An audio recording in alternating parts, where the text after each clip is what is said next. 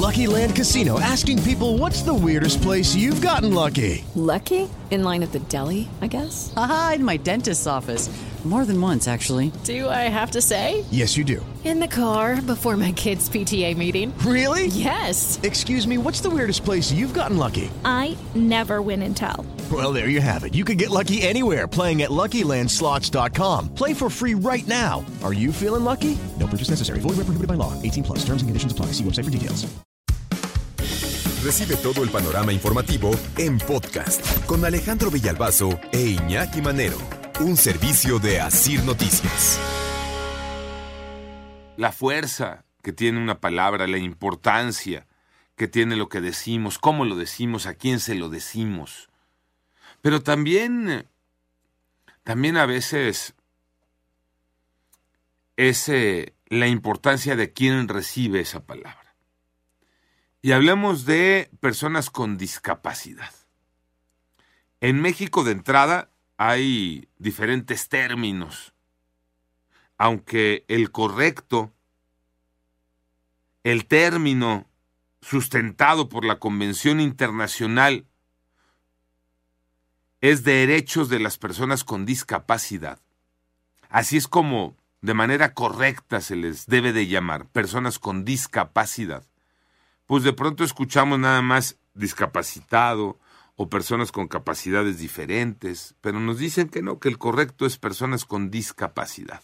¿Y por qué les traigo este cuento? Porque resulta que la Secretaría del Bienestar puso en sus redes sociales recomendaciones para dirigirnos, para hablar sobre una persona con discapacidad.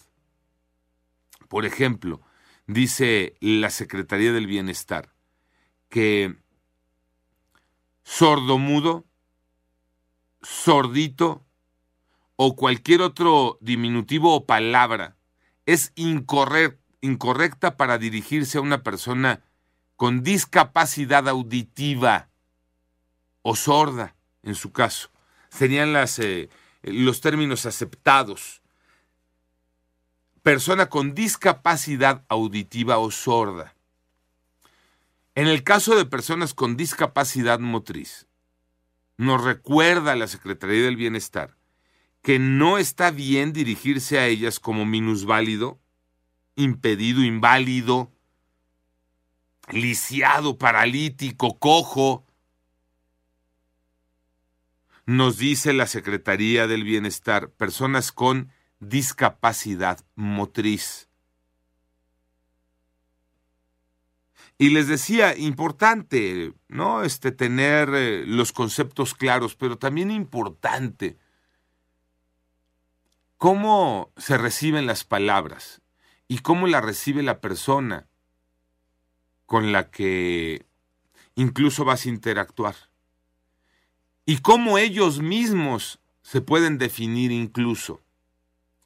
No sé si les ha pasado, no sé si les ha ocurrido, y no quiero generalizar, por supuesto, porque habrá personas con discapacidad que no estén de acuerdo incluso como parte del mismo sector se refiere a ellos mismos.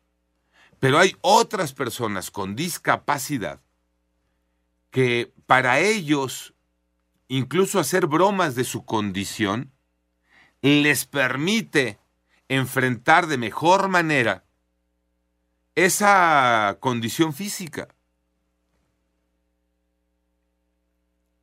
Y, y es real y, y ustedes pueden platicar con alguna persona con discapacidad.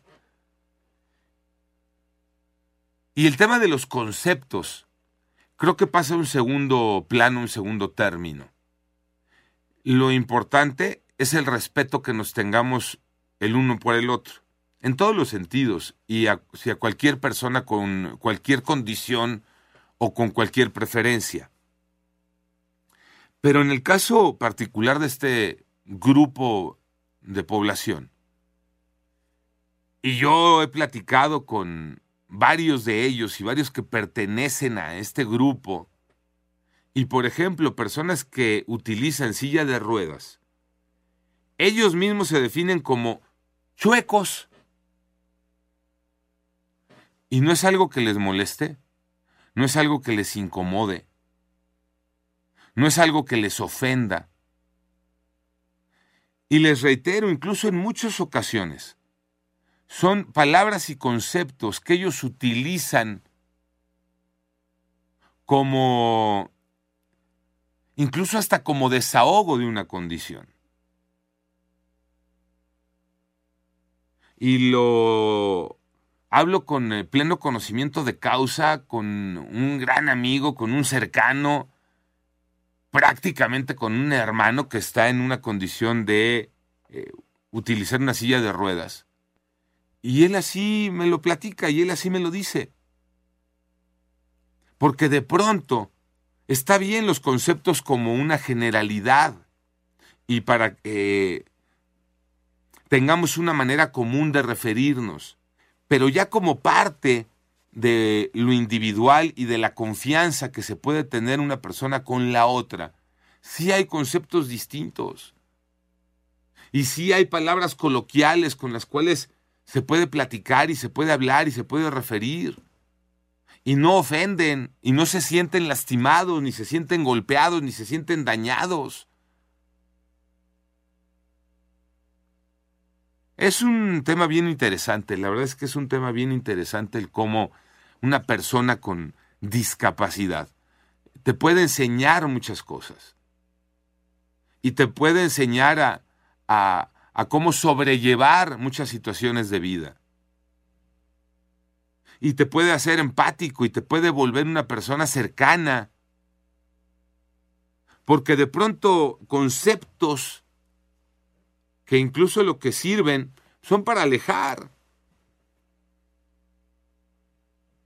Y, y ellos se definen de alguna manera. Por eso yo me quedo con eh, la parte central, el respeto que se debe tener el uno por el otro en cualquier tipo de relación y en cualquier condición. Y de ahí, ya dependiendo la confianza que tengas con una persona o con otra, te podrás llevar o no, y le podrás decir de alguna manera o no. De acuerdo con la Real Academia Española, una persona con discapacidad se define como aquella persona que representa alguna deficiencia física, mental, intelectual o sensorial, que sea permanente, que pueda impedir su participación plena y efectiva en la sociedad. Eso, fíjense, ese concepto incluso de la Real Academia de la Lengua Española es lo que más le molesta a una persona con discapacidad. Que pueda impedir, dice, su participación plena y efectiva en la sociedad. Perdón, pero ellos participan de manera plena y efectiva en una sociedad. Y son personas que van, que suben, que bajan, que trabajan, que aportan, que son económicamente activas, que son independientes y que no viven de un concepto, porque un concepto no los define. Panorama informativo.